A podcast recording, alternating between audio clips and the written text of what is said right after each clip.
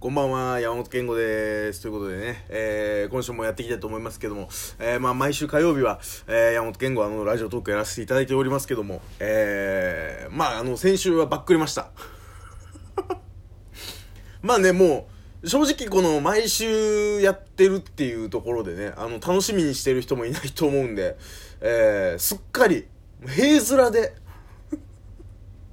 いや、違うんですよ。あの、ちょっと、家にね、あの、彼女だか元彼女だかよくわからない立場の人がね、あの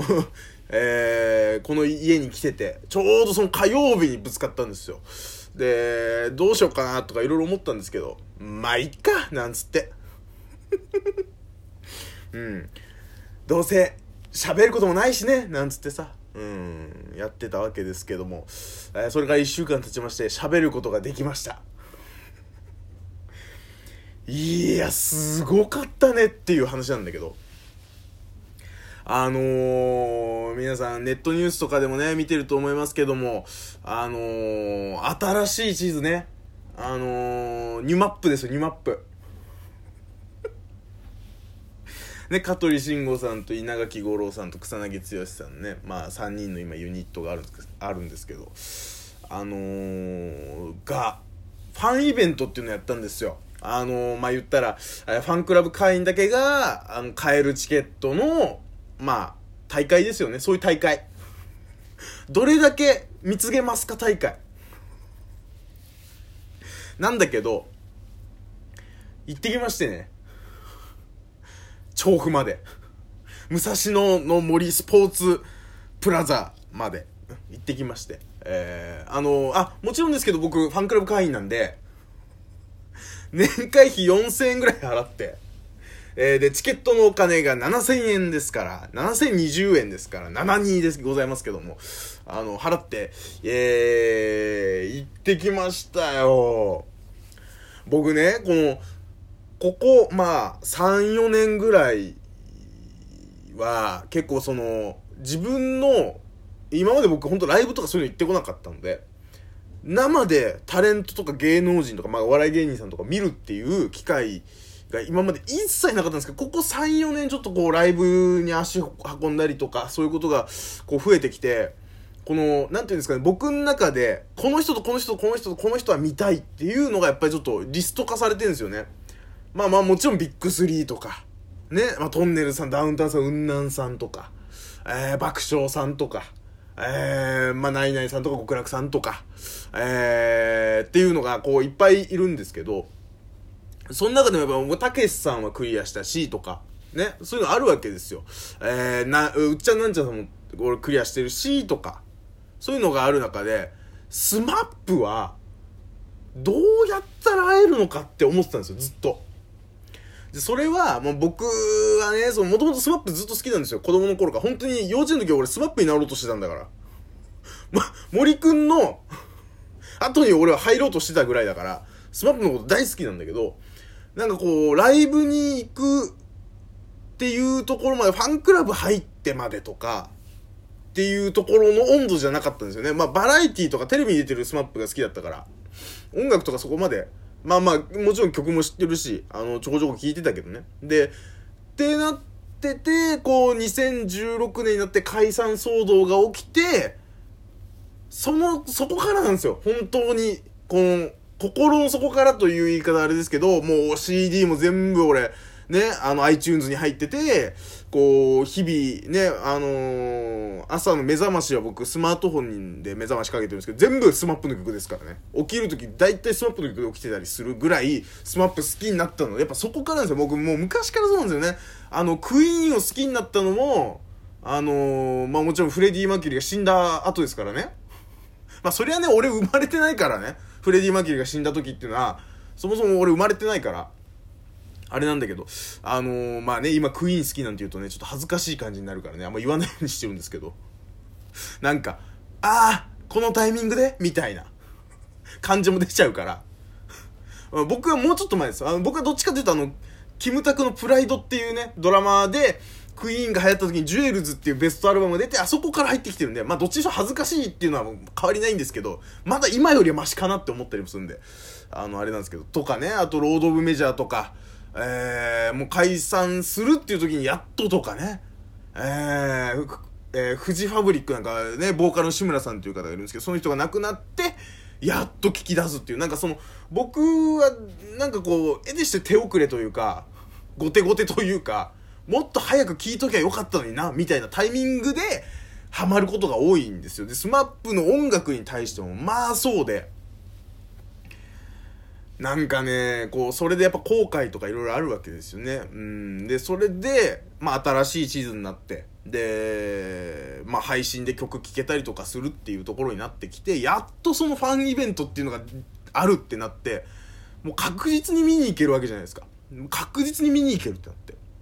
で、もう行こうと思って行ったんだけどさ、あのね、お笑い芸人さんとか、まあ例えば、俺が一番今まで衝撃だったのが、極楽とんぼ、まあまあ加藤さんね、加藤浩二さんを、あの、下北の、えっ、ー、と、駅前劇場で、あのー、マッスル酒井さんっていうね、プロレスラーの方の、あのー、スーパーササダンゴマシーンさんとよく似た人ね。よく似た人。あの人とトークライブをやるってなって、その時に最前列だったの。で、しかも加藤さんが、こう、二人が座って喋るんだけど、加藤さん側だったの。で、足首掴める位置に、ちょっともう、やろうと思えばもう、スコーンってこう、足首掴めるぐらい、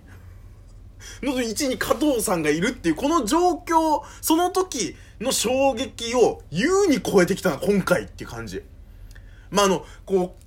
う、まあまあこうメディア発表、もうこれからこの、えっと、新しいのファンクラブイベント自体が、もうずっと全国続いていくんですよ。で、それ最初が東京だったんで、もうこれからいろいろ続いていくから中身言えないけど、あのー、こう、なんていうんですか、メディア発表されてる部分に関しては、まあ、ちょっと喋らせていただこうかなと思ってて。まあ、言ったらさ、あのー、何？この、うん、まあ、セットとかも含めて、まあ、ほぼほぼコンサートだったんですよね。ほぼほぼね。ほぼほぼコンサート、ファンクラブイベントという名のコンサートだったんですけど、まあなんかこう、最初さ、まあ言ったらこう、出て、3人が出てくるまでの演出がまあちょっとすごかったんですよ。すごかったのと、すごかったというかなんかこう、ありがちなやつなんだよ。すっごいありがちなやつなんだけど、なんかこうすごい盛り上げてくれる感じで、で、いざ3人がバーンって出た時に、もうなんか、いるんだっていう。わかります？いるんだっていう感じ。加藤さんに関しては俺そう思わなかったね。いるのは知ってるっていう。存在してるのは知ってるっていう。なんかこう香取さんとか草薙さんとか稲垣さんとかに関してはもうヌエみたいな。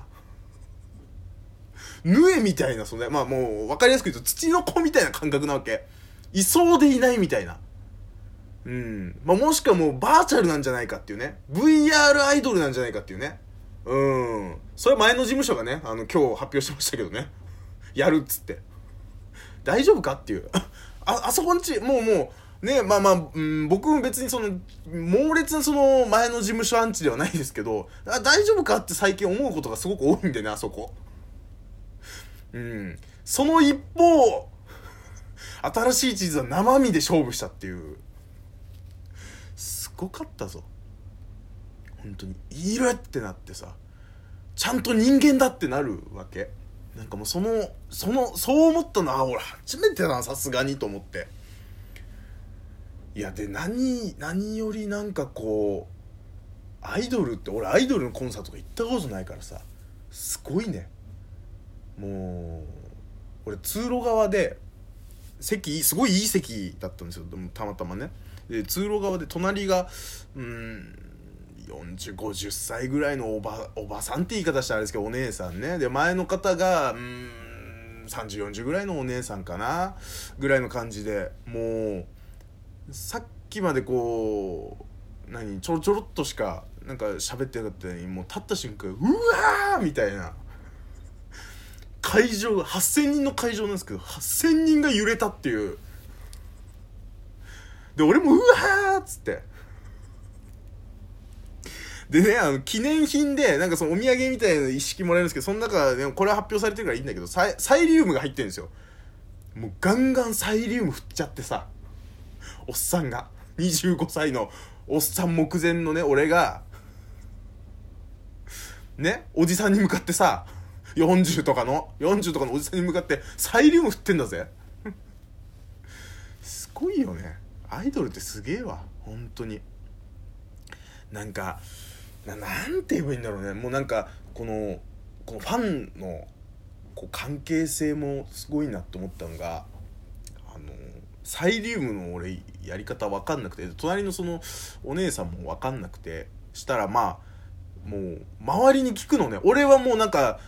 なんかしれっと他の人見てあああやってやるんだと思ってパキってサイリウム光らせるためにパキってやるのは知ってたんだけどどこをパキッとするのか分かんなくてなんかこう周りの人の様子見てああやってやるんだって知ろうと思ってたらもう隣のそのお姉さんが、ね、これサイリウムってどうやってやるか分かります？みたいなことを俺聞かれて「いや僕も実は分かんないんです」とか言って。でしたら、えー、反対側の隣の人に聞いて「あのあどこでもいいんでパキってやるんですよ」なんつって「あパキってやってあ光りました」とか言って。もうナチュラルにそう会話してくる感じとかが俺まあないなと思って。えぐいなあと思ってさなんかで何こうコンサートの演出上さあもうあんま時間ないのか。あのー、銀テープあるじゃないですか。バーンってなってこう銀のテープとか金のテープヘラヘラヘラってなってくる。客席に落ちてくるやつ。あれをまあみんな必死で拾い集めて俺はギリ銀のテープだけ拾えたんですけどでもうみんなが長州小力みたいな感じになってるわけね で、したら終演後に客電ついてから、隣のそのお姉さんが、あの、いっぱい、あの、拾えたんであげますつって銀のやつくれてまた。あ僕銀のやつ持ってるんで大丈夫ですって言ってたんだけど、いや、全然もういっぱいもらったから、いっぱいあるからあげるって言われて、あ、もらって。で、前のお姉さんそしたら私もあの、金のやつ、つって、え、斧みたいな。女神かなっていうね。続く